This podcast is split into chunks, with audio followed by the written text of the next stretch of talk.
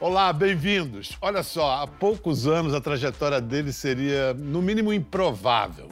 Um neto de candangos, menino criado sob a luz do televisor ao lado da avó, mas foi graças à internet que ele se revelou como o cronista mor da indústria do entretenimento. E se seus avós nordestinos construíram com o suor deles o sonho de JK, ele ergueu seu sonho particular com posts, vídeos e essa matéria-prima só dele. Humor, texto, agilidade e conhecimento, bastante conhecimento sobre TV, cinema, séries. Ele é um pioneiro, melhorado, eu diria, do que se convencionou chamar de influencer. Ele ganhou proeminência com um jeito próprio de noticiar o show business. Hoje tem mais de 30 milhões de seguidores. Pois é, o menino que espiava mocinhos e vilões na TV já rodou o mundo para entrevistar muitos deles e virou herói da própria história. Ele é Bruno Rocha. Não conhece? A identidade secreta de Hugo Gloss.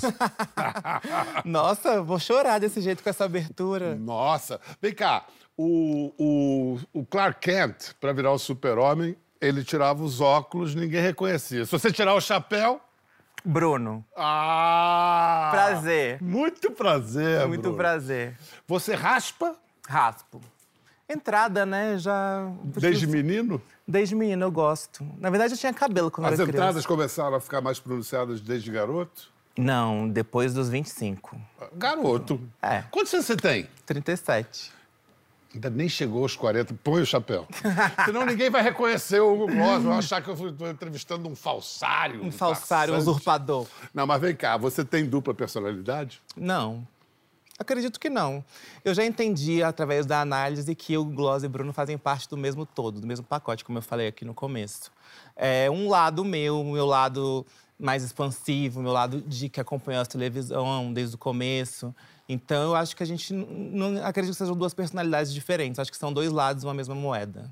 Mas digamos que o Bruno é o lado de dentro e o Hugo é o lado de fora? Pode-se dizer que sim. Boa, uma boa análise. É meio que por aí. Para você ter alcançado o que você alcançou em tão pouco tempo, porque parece que é muito tempo, mas não, você teve uma ascensão meteórica. É aquela coisa. Tem gente que assiste televisão e tem gente que sabe assistir televisão. Você aprendeu a assistir televisão com a sua avó, Hilda? Dona Hilda, com toda certeza. Como é que ela te ensinou? O que, que ela te ensinou? A minha avó tinha um olhar muito crítico, ela era ariana super crítica, então a gente assistia televisão junto e ela ia falando. E era engraçado que ela tratava os personagens como pessoas, então ela fazia meio uma análise da, da personagem. Essa daí, ela, ela aí, ela tá safada, nojenta, as, as vilãs, entendeu? Ela é ardilosa, manipuladora. Então ela tinha um olhar crítico já dali. E a gente também gostava muito de ver é, Amaury Júnior, a vida dos ricos e famosos. Então tinha um olhar muito curioso, muito interessado nesse universo do glamour, da televisão, de Hollywood. Muitos filmes eu assistia com meu tio, eu tenho um tio formado em teatro, meu tio Fernando, que tinha uma biblioteca extensa, que tinha vários filmes. Então acho que a casa da minha avó Hilda e do meu avô Zezito, que é o apelido dele, era muito rica de cultura, num total. De música, junto com meus tios. São, minha, irmã, minha mãe tem nove irmãos. Sei. Então tinha o meu tio da música, tem o meu tio do teatro. Você tinha uma escola. Uma né? escola, A uma escola de arte. Foi a sua escola. Com certeza. Mas reza a lenda, né? Porque existe o homem e a lenda, que você, para chegar à literatura, fez um certo contrabando. Assim, não foi. não seguiu o currículo da escola. Não, não segui. Como eu tinha acesso a essa biblioteca extensa do meu tio, muito embora ele fosse muito bravo, então ali foi onde eu tive meu primeiro contato com a leitura de fato. E eu gostava de títulos mais peculiares, entendeu? Então foi ali que eu conheci, logo com acho que oito, nove anos, eu li Nelson Rodrigues e me encantei. Lia Eu também li Nelson Rodrigues com 8, 9 anos, mas eram as crônicas sobre futebol. Ele está falando de outro território, Eu Rodrigues. estou falando dos contos, das É. peças. A vida como ela A é. vida como ela é, vestido de noiva. Caramba. Acompanhei tudo isso logo de infância, assim, escondido da minha mãe, óbvio, que se ela sonhasse. Mas ele expõe ali a tragédia da classe média brasileira, da família brasileira. Uhum. Onde é que você se reconhecia nessa tragédia? Bom, eu fiz parte, eu sou da classe média brasileira, né? Uhum. E eu me reconhecia muito no texto dele e na ironia que ele trata toda essa tragédia da vida moderna, né? Então, ele tinha um olhar muito aguçado sobre isso e isso me despertava muita curiosidade daquela ironia, daquela dualidade das personas que ele criava, dos personagens que ele criava. Então, era um eu acho que eu me enxergo nisso, assim, sendo um olhar crítico sobre a sociedade. Algum personagem em especial que você se refletia, se identificava? Tem o Alipim, do conto Noiva da Morte, da vida como ela é, que eu me enxergo muito nele, assim. Era um menino criado por mulheres, assim como eu sou criado por mulheres. Tem uma família predominantemente feminina. E ele era super protegido. Eu não fui super protegido, mas eu me enxergo nele pelo cuidado que as mulheres tinham com ele. E o Alipim foi criado nesse universo todo e o pai queria muito que ele casasse, que ele casasse. E a mãe dizia: não vai casar, não vai casar, não vai casar. E aquela super proteção, arrumavam ele, colocavam ele com a roupa que, ele, que, que a mãe queria, arrumavam ele todo daquele jeito. Ele era assim, imaculado, vamos dizer assim. E o pai querendo que ele casasse, querendo que ele tivesse namoradas, etc. E ele não se opôs, até que o dia o pai dele faleceu e pediu ao médico da família, antes de morrer, por favor, faça meu filho casar. Ele foi o pedido dele. O médico tomou para si essa função e começou a alcovitar Lipinho, até que encontraram uma noiva muito saliente, acho que ela se chamava Marta, se não me engano. E a Lipinho é fadado a casar-se. E aí ele consternado, aceitou aquele papel que lhe foi incumbido e vai para o casamento. Só que aí ele faz só um pedido, ele queria cuidar do vestido de noiva. Corta para, chegam, chega a família, procura na Lipinha, onde ele estava, morto, suicidou-se vestido de noiva. Eu me identifico com a Lipinho. Eu espero que você se identifique só até a metade me, da história. Eu me identifico até o meio do caminho. Eu me, me identifico com ser criado entre mulheres. Me identifico com a sexualidade, que dele não fica explícita, porque ele não teve como colocar Possibilidade. possibilidades, né? No meu caso já é diferente uhum. de ter podido aceitar-me e me libertar disso, não tive que viver com essa parte de ter que casar, etc. Uhum. Mas me identifico nesse menino super protegido, mas ao mesmo tempo eu tive ali uma liberdade, um viés assim da minha família me aceitar e me deixar liberto para fazer o que eu tinha vontade. E eu identifico no seu texto e no seu trabalho de Nelson Rodrigues o frasista, que o Nelson era grande, não o adjetivista, né? Nelson gostava dos adjetivos, você é uhum. é econômico, e o humor, né? Um humor mordaz, digamos assim. Ácido. Ácido.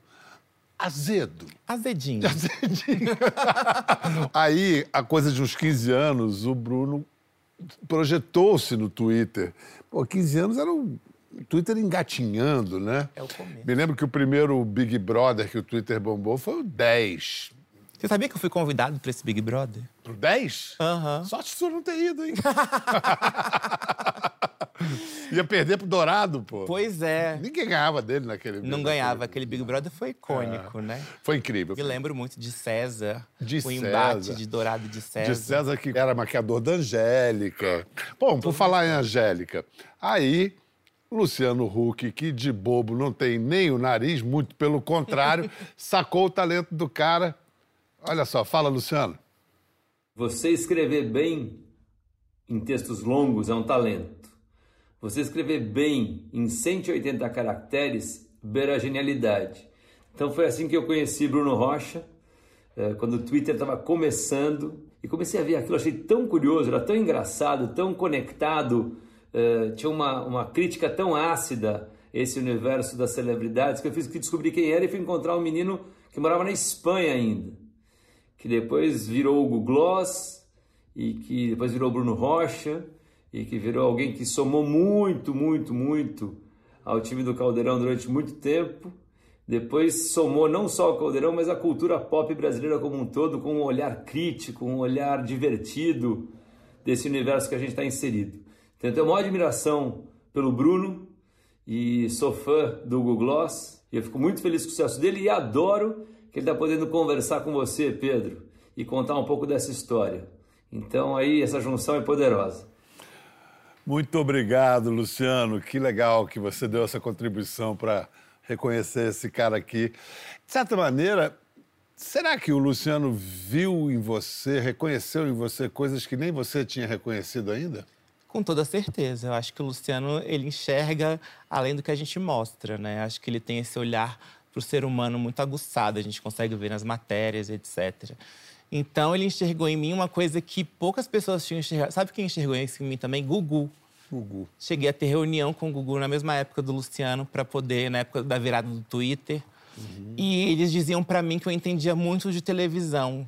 Só que eu não sabia que eu entendia, porque eu só assistia e comentava aquilo, como eu fazia com a minha avó antigamente. Uhum. Então eles perceberam no meu texto essa perspicácia, esse olhar mais crítico, de, de análise do que estava acontecendo.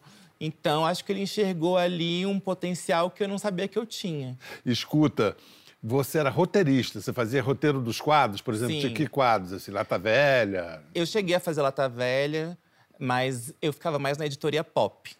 Então, eu fiz com o Luciano várias entrevistas com, com a Madonna. A gente entrevistou a Madonna no chão do banheiro. Como é que vocês conseguiram a Madonna? O Luciano é amigo de Madonna, né? Fica é, mais fácil. De quem o Luciano não é amigo, né? De quem não é. Então ele é muito é. amigo do Guy Oster, que é o, o empresário dela. Uhum. E ela estava vindo pro Brasil, a gente foi entrevistar ela em Miami e eu fiz esse roteiro. A gente tinha um roteiro, chegou na hora, mudou, ela mudou tudo. Então foi uma escola mesmo trabalhar com o Luciano. E por que no banheiro? Foi coisa da cabeça dela. Chegou lá, ela tinha montado um set no banheiro e sentou-se no chão e lá. O cara do som deve ter adorado, né? Tudo ecoa dentro do banheiro. Mas o banheiro estava preparado para aquilo. O banheiro Madonna. de Madonna, né? Exatamente. Não é qualquer banheiro. Deve ser aquela aquele tampo de privada japonês, aquele tinha uma, ve... tinha uma vela imensa, nunca vou esquecer, que cheirava muito bem, assim muito grande a vela e ela acendeu várias, assim, menorzinhas. Criou todo um mood ali, todo um, ambiente que parecia super assim trivial, mas era tudo muito tudo pensado. estudado, é. claro, claro. Vem cá, cinco anos no Caldeirão do Hulk, é um lugar bacana, com prestígio, fazendo coisas. Qual foi a deixa que você falou assim, agora eu vou voar solo? Primeiro, assim, eu fiquei muito tempo fazendo as duas funções, tendo uh, persona Google Gloss, fiz um site, o gloss.com. E, e, Bruno no, no, Caldeirão. E Bruno no Caldeirão. Só que chegou uma, uma, época onde a gente tem o boom do Instagram, na época apareceu o Snapchat, da logo em seguida. E a gente começa a trabalhar muito com imagem, vai ser além do texto. E aí eu comecei a aparecer a partir de um dado momento. Até então o Gloss não aparecia, era uma persona online. E aí eu comecei a ter muita demanda de viagem, de entrevistas, de eventos. E aí eu tinha que estar lá no Projac editando matéria, gravando. Então começou a ter um conflito de agenda muito grande. E chegou a hora que eu tive que optar. Eu primeiro ia optar pela TV Globo, porque era o meu sonho estar ali. Acho que é o sonho de qualquer pessoa que trabalha com comunicação. Você já tinha realizado o sonho. E o outro você não tinha nem ousado sonhar. Mas eu achava impossível. Eu não tinha noção. De... Eu sou um menino de Brasília, onde a gente não tem esse meio de comunicação tão forte. É, não sou de família rica, sou gay, sou negro, então eu chegar e conseguir tudo aquilo, assim, para mim era inimaginável. Para mim a TV Globo já estava de bom tamanho. E quando eu tive que escolher, eu pesei muito assim e alguma coisa me dizia que eu podia ir. E o Luciano foi uma pessoa que disse para mim: "Vai voar". Ele usou essas palavras, inclusive. "Vai voar, você tem que voar". E aí voei, buguei minhas asas e voei. Gente, fiquei comovido aqui só com a sua autodescrição. Eu sou um menino de Brasília, uma coisa mais linda. Não, obrigado. É. Vamos lá. É... O site do Google Gloss. Quer dizer, na verdade, então, o que, que, que foi? O Google Gloss tomou a frente e o Bruno ficou lá Lá em Curicica. Fiquei lá no CPP, editando na ilha de edição. Bom, aí o, o, o, site virou um grande hub, uma revista de entretenimento. E aí esse cara conseguiu entrevistar, olha, uma pequena amostra. And how hard is to play a pop star and this pop star not be Lady Gaga? Uh, well, that was a, a big challenge, and it was something that was very important to me. What are your thoughts about leaders that are not like agreeing to science. I think part of it is a function of how we elect our leaders, that we elect them maybe for the wrong reasons. Eu aprendi a falar português primeiro que do inglês. Era a minha segunda língua. Esqueci um pouco, mas preciso praticar. Preciso, preciso praticar com você mais, né, Hugo? Sim, é... vou te ligar. I didn't even recognize you guys because you have birds. You're like twins right now. Mm -hmm. Yeah. Só que como todo filme maravilhoso que tem de boys babados, temos o quê? As lindinhas que além de fazerem toda a cena com eles, ainda ganham para isso.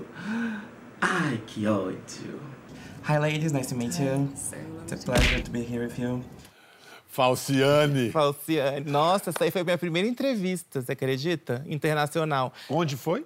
Foi em Roma. É. O inglês, você, você aprendeu na Espanha quando você foi estudar lá ou você Não, já sabia? Não, eu aprendi inglês desde criança. Comecei com seis anos, fazendo Mas curso. Escola mesmo? Não, é, fazendo curso. Tá. É. Minha mãe me colocou logo quando criança, a mim e meus irmãos. Ela fez esse investimento é, desde o começo, visionária. Uhum. É, e eu tinha muito, gosto muito de línguas, gosto muito da língua portuguesa. Você fala muito bem português, espanhol, inglês. Inglês e só. É, e vou me arriscando ali no italiano, no francês, a mas... A gente chega e ofende Molière, Dante, a gente vai chutando o pau. Da... Mas escuta, diante de estrelas assim, é, eu não sei se é Bom, existe todo um discurso que o, o, jornalista profissional não pode tietar, mas também existe uma maneira de se proteger da própria tremedeira diante de uma figura dessa. Sim. Você. Você já tentou não, não tietar? Como é que você lidou com isso? Não, eu nunca tentei. Assim, é muito natural meu. Eu sou muito fã do que eu faço, é, muito orgulhoso do que eu faço. E eu não finjo o costume de estar na frente dessas pessoas. Eu sempre falo, estou nervoso, gosto muito de você, do seu trabalho, sou seu fã. Eu acho que isso não, não tira o mérito profissional. Eu acho que humaniza ali, mostra que você é uma pessoa que está feliz com o que está fazendo. Eu acho que isso traz, gera uma conexão ali. É, essa entrevista da Mary Streep, por exemplo, a primeira coisa que eu falei, olha, estou muito nervoso, é a Mary Streep e o Leonardo DiCaprio juntos. Então eu estava muito tenso. E eu falei, olha, eu tô muito tenso. Então eu falei, olha, talvez eu me embole aqui, enfim. E eu assumi aquilo. E era um prazer, é uma honra estar falando com essas pessoas. Então eu não finjo que é normal para mim, porque não é. é. É, e nessas situações a honestidade, aliás, em todas as situações, a honestidade costuma ser o melhor caminho para sair. Eu costumo ser muito sincero. É. E senso de humor. Olha o cara no tapete vermelho, do Oscar. A gente tá aqui esperando ver se alguém passa, alguém bafo por aqui para poder contar para vocês, mas por enquanto é isso. Aliás, queria dizer que é uma briga aqui nesse lugar da imprensa que eu tô. Teve um fotógrafo que quase me bateu já. Falou que tava muito grande. falei, falei, amigo, seu louco, eu não tenho culpa de ser grande, quer que eu faça o quê? É mais de 1,90 que você mede ou não? Você 1, tem 90? Não, 1,80. Eu tenho 1,88. E aí eu tô subindo em cima de um caixote aqui maravilhoso, que eu devo estar com 2 metros e meio por aí. Sabe um caixote de frutaria? É esse que eu tô aqui em cima. Você acha que o Oscar é só glamour? Não, amor, tudo truque. É, tudo artifício. Sabe que eu nunca assisti isso? Nunca tinha visto? Não. Gostou? Go achei, achei espontâneo, simpático. Você curte se ver? Foi meu primeiro Oscar, né? Não gosto de me ver. É, eu não, também não gosto de me ver. Eu sou não. muito crítico comigo mesmo. Eu acho que eu sou a pessoa mais dura comigo, sou eu mesmo. Então eu prefiro não ver. Às vezes as pessoas falam, adorei que você falou aquilo. Eu falava, eu falei isso, não lembrava. Eu não lembrava disso, por exemplo. Eu lembrava da situação, do caixote, etc., tudo que aconteceu ali. Muito difícil trabalhar ali, conseguir alguma coisa, porque se tivesse, por exemplo, um filme brasileiro em destaque, um ator brasileiro, uhum. você ainda. Mas você ali fica no meio de uma concorrência. Exato. O que, que você conseguiu de melhor nessa noite? Nessa noite, eu consegui aparecer no programa da Ellen DeGeneres, que tava a equipe do meu lado. Você, como é que chama? Bombou a, eu... a, a câmera da Ellen DeGeneres? Não, veio uma abelha em cima de mim e ela tava com um repórter, que era engraçado. E o repórter viu a abelha vindo no meu ombro e ele começou a falar abelha, abelha, e eu não tava vendo, até que ele me avisou. E isso entrou no programa dela. Say hi to Brazilian TV. Hey, Brazilian TV! He works for Ellen. I work for Ellen! E aí eles estavam dando shot de tequila pros, pros famosos. Eu peguei o shot de tequila dele e bebi. Enfim, tava ali ao vivo e fui fazendo as coisas. Mas nesse dia, falar com as pessoas mesmo, eu não consegui, não. Mas eu consegui vários conteúdos para minha rede. Você consegue, na selva da internet, né? It's a jungle out there. É uma selva ali. É... Um. Como é que eu diria? É... Um comportamento ético. Porque. Uhum. É um vale tudo danado para conseguir o, o, tal do, do, do clique, clique, né? O que que você. Quais são os seus limites? Eu acho que primeiro eu trabalho com muita empatia. É, eu me coloco muito no lugar das pessoas, isso na vida. E os princípios éticos meus são muito claros, assim, muito marcados. Eu não faço tudo por um clique, entendeu? Tudo por acesso. Então, por exemplo, se eu sei de uma gravidez eu espero a pessoa se pronunciar para dar aquilo. Eu não, eu não atravesso o tempo das pessoas, entendeu? Uhum. Uma separação, as pessoas têm que se manifestar. Uma polêmica que eu sei. As pessoas te procuram? Procuram. Hoje em dia você tem as suas fontes, mas muitas vezes você não precisa ir a elas, preciso, elas que Elas vão. vêm até mim. A maioria das vezes, inclusive. A maioria das vezes. As pessoas me procuram quando querem dar uma notícia exclusiva, uhum. coisas assim. É, por saber que é um espaço seguro. Eu falo muito isso, é um espaço seguro que a gente não tem intenção de acabar com ninguém ou de fazer qualquer polêmica só para conseguir ter aquele acesso. Não, não vale, eu acho que não vale a pena o karma que isso traz. É, além do que você, é, o karma está bem explicado. Porque você citou aí a, a, a, regra moral mais simples de se entender. Não faça aos outros o que você não quer que faça a você. Exato. Qualquer criança entende isso mas muito graúdo aí. Chama uma criança. Escuta, é... tudo bem, você não tem a coisa do clique, mas você tem um negócio que às vezes fala assim, danado, que eu sigo você lá, que é o seguinte: você mancheteia, mas para a gente saber a história toda, tem que clicar tem que lá clicar. no link. Isso, qual é a manha? Na verdade, é o seguinte: o meu pensamento é o seguinte. A gente tem a rede social hoje em dia, que é uma vitrine, é fonte de conhecimento, as pessoas entram lá para se informar e etc. Só que a rede social não é minha. A rede social, o Instagram, é do Mark Zuckerberg. Então eu trato como se fosse um hotel. E o hotel sempre pode convidar você a se retirar quando ele bem entender. Então, o que, que eu faço? Eu tenho o meu website, que é o gloss.com, para poder a audiência ir para lá, para a audiência ser minha. Porque se eu coloco a notícia toda ali, eu posso estar tá dando conteúdo mastigado, que é o que as pessoas querem. Eu entendo isso. Muita gente não gosta de, de clicar no link. Mas é isso é onde eu posso capitalizar e é onde eu posso ter a minha própria audiência. Porque a audiência é da rede social, não é minha. Se acabar amanhã ou se simplesmente deletarem a minha conta, eu preciso ter fonte de renda, eu preciso ter um lugar para poder me expressar, para poder colocar meu conteúdo. Então eu penso muito assim. Escuta, quanta gente você emprega hoje? Qual é o tamanho do seu negócio? São mais de 20 pessoas, de redação são 12. Aí temos tradutores, editores, editores de vídeo. Comercial. Comercial assessoria de imprensa, então tem muita gente. Baseado numa cidade ou em várias cidades? Não, eu sou completamente avesso ao escritório. Desde o começo, desde sempre, foi tudo online, cada um no seu lugar, tudo home office. Antes da pandemia já fazia isso, porque eu acho que o importante é o que você entrega. Se você vai cumprir hora, um horário, etc. Como você vai me entregar, não sei. Desde que você entregue, tá tudo certo. Então você não tem um escritório? Uh, não. Caramba. Não tenho. Você trabalha em casa? Não vejo essa necessidade. Trabalhamos todos de casa, a equipe inteira. Você, com 30 milhões de seguidores, já pode ser chamado, já é chamado de celebridade. Como é que você escapa dessa pecha? Eu não acho que eu seja celebridade. Eu acho que eu trabalho com celebridades, que eu acho muito diferente. Para mim, celebridade é a Beyoncé, a Ivete Sangalo. São pessoas que estão ali o tempo todo na frente da câmera, produzindo entretenimento e etc. Eu acho que eu cubro isso. Então eu não me vejo dessa forma. Eu sei que muita gente vê, mas eu me vejo como um jornalista que cobre entretenimento e por conta dessa visibilidade é reconhecido. Então eu me vejo como reconhecido, não como celebridade. Eu não me dou essa importância toda. Mas gosta de ser famoso? Tem, tem suas regalias, né? Mas também tem o lado ruim.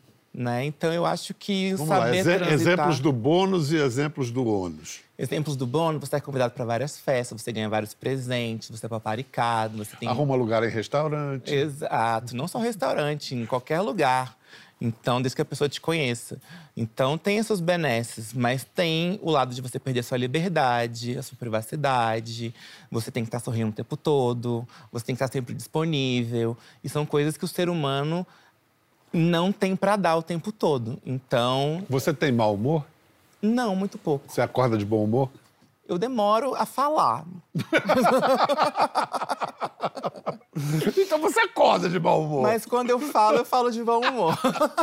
Eu ele não fala para não xingar os outros. Exatamente. Então vamos dizer que eu acordo de bom humor. Muito bom. Você consegue preservar admiravelmente a sua vida pessoal. O que, que de importante a gente pode saber ou deve saber sobre essa vida pessoal? Eu acho que é importante saber que eu sou um filho muito amoroso, muito dedicado à minha mãe. Meu pai já é falecido, muito dedicado à família. É, eu tenho muito sonho de ser pai, de ter um casamento sólido, de construir uma família.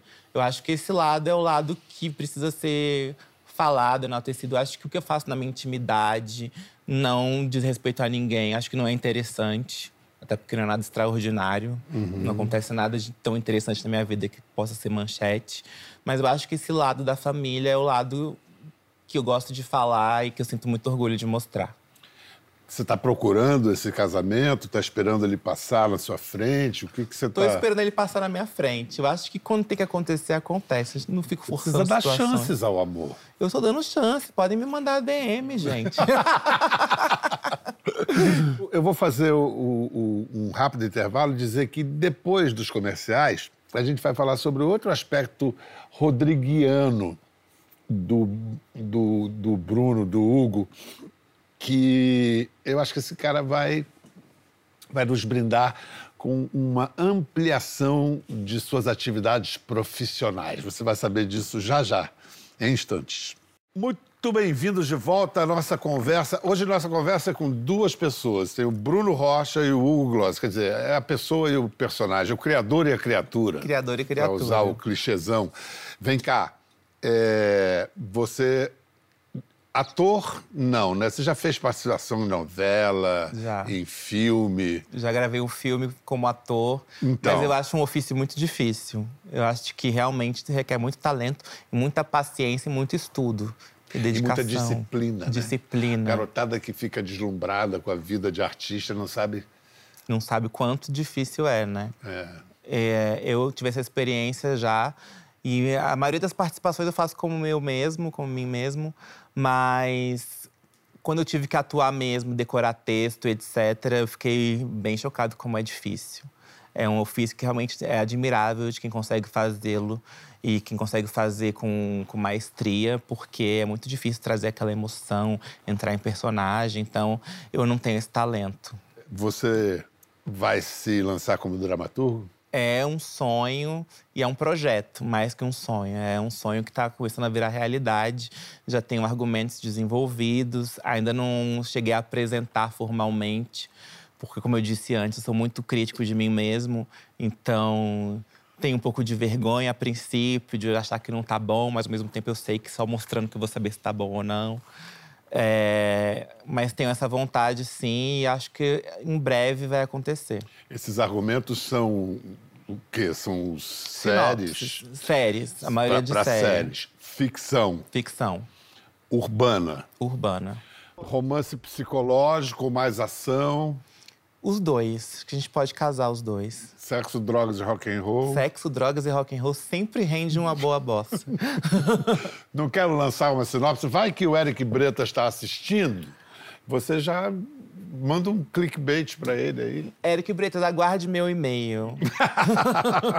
Não vou lançar aqui assim de graça. Mas assim, que histórias você quer contar que você acha que seria legal, que é bacana contar? Eu acho que são histórias é, do cotidiano humano, com esse viés irônico, eu acho, e com esse olhar aguçado, como eu falei antes, de se colocar na, na situação e de como o ser humano pode avançar diante das circunstâncias. Tudo que a gente acha que a gente não é capaz de fazer, De repente, mudando a circunstância, você é capaz de fazer.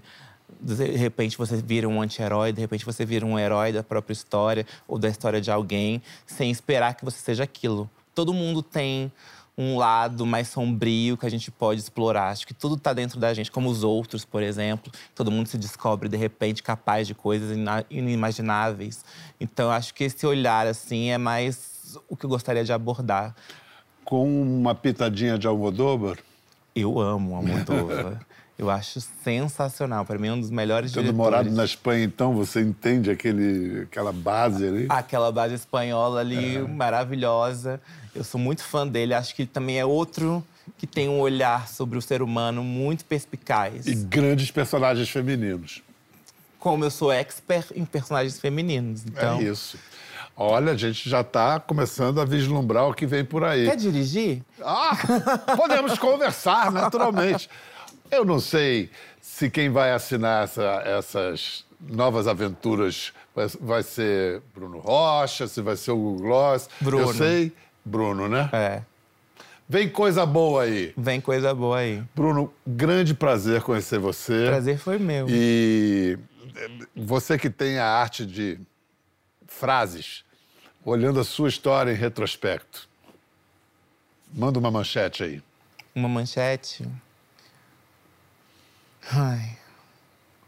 Difícil pensar na minha manchete. De si mesmo é difícil, De né? si mesmo é sempre difícil. Mas eu acho que jovem sonhador chega aonde nunca imaginou. Os tapetes vermelhos da vida. Tá. Além do sonho. Além do sonho bom. Cara, isso aqui vai, dar- vai dar um Vai dar bom. Beijo, gente. Obrigado. Até a próxima. Beijo, tchau, Bruno, tchau. Adorei, cara. Obrigado. Obrigado, muito, muito obrigado. obrigado. mesmo. Ficou curioso para ver as imagens do programa? É só entrar na página do Conversa no Globoplay. Tá tudo lá. Até a próxima.